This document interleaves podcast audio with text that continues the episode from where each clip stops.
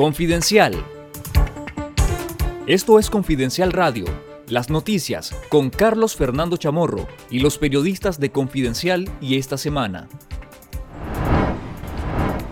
Arquidiócesis de Managua lamenta la pérdida de una oportunidad valiosa de enderezar el país.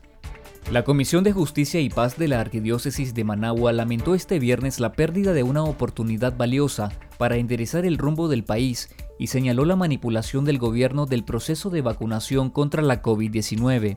Los derechos políticos inherentes a la ciudadanía pueden y deben ser concedidos según las exigencias del bien común. No pueden ser suspendidos por la autoridad sin motivo legítimo y proporcionado, apuntó la comisión en alusión al Estado policial y el clima de violencia política impuesto por el orteguismo cuando faltan tres semanas para las votaciones. La comisión se refirió al atropellado proceso de vacunación emprendido por el gobierno criticado por la falta de orden y la exposición de los ciudadanos a la COVID-19 debido a las aglomeraciones en los centros de vacunación. Compartimos con todo el pueblo el dolor y el duelo provocado por el alto índice de contagios y muertes causadas por la pandemia. Nos duele la manipulación, politización y manejo que se le ha dado a este tema.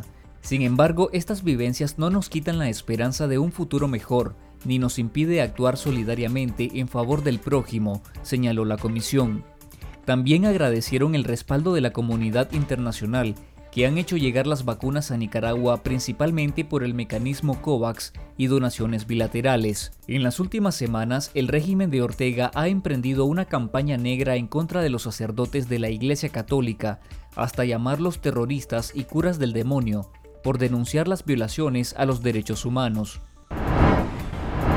El 26% de los hogares en Nicaragua se queda sin comida antes de que termine el mes, según una encuesta telefónica efectuada por el Banco Mundial a mediados de 2021. Los datos de la encuesta indican que el 44% de los hogares reportó ingresos más bajos y que la inseguridad alimentaria también empeoró en 8 puntos porcentuales desde el 18% observado en febrero de 2020 hasta el 26% a mediados de 2021. Se estima que la pobreza extrema definida como vivir con un ingreso inferior a 3.20 dólares por persona por día aumentó del 13.5% en 2019 al 14.6% en 2021 y que rondará el 14% entre 2021 y 2023, según el estudio. El Banco Mundial financia proyectos que apunta a reducir la pobreza en Nicaragua, con préstamos otorgados por la Asociación Internacional de Fomento.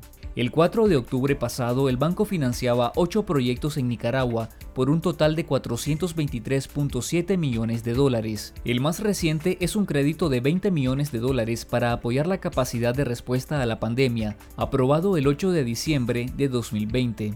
El segundo, por 80 millones de dólares, es para ayudar a satisfacer las necesidades más urgentes de la población, aprobado el 22 de enero de 2021. El banco advierte que ambos proyectos se ejecutan en colaboración con la Oficina de Servicios para Proyectos de las Naciones Unidas y existen estrictos requisitos fiduciarios para garantizar que todos los recursos se utilicen en beneficio del pueblo de Nicaragua.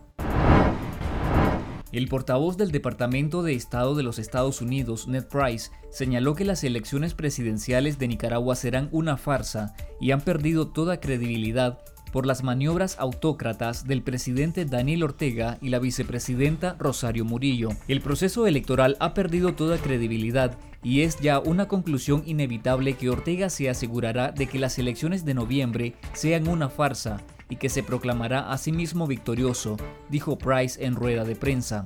Price apuntó que las maniobras autócratas como el veto a la oposición y la detención de opositores remarcan el miedo a unas elecciones libres y justas y el deseo de mantenerse en el poder a cualquier costo del presidente nicaragüense. El próximo 7 de noviembre Nicaragua celebrará votaciones presidenciales en medio de una ola de arrestos que ha llevado a prisión a 37 líderes opositores, entre ellos 7 precandidatos presidenciales, empresarios y periodistas. En dichas elecciones, Ortega buscará su tercera reelección consecutiva para un cuarto mandato de 5 años y el segundo con su esposa Rosario Murillo como vicepresidenta.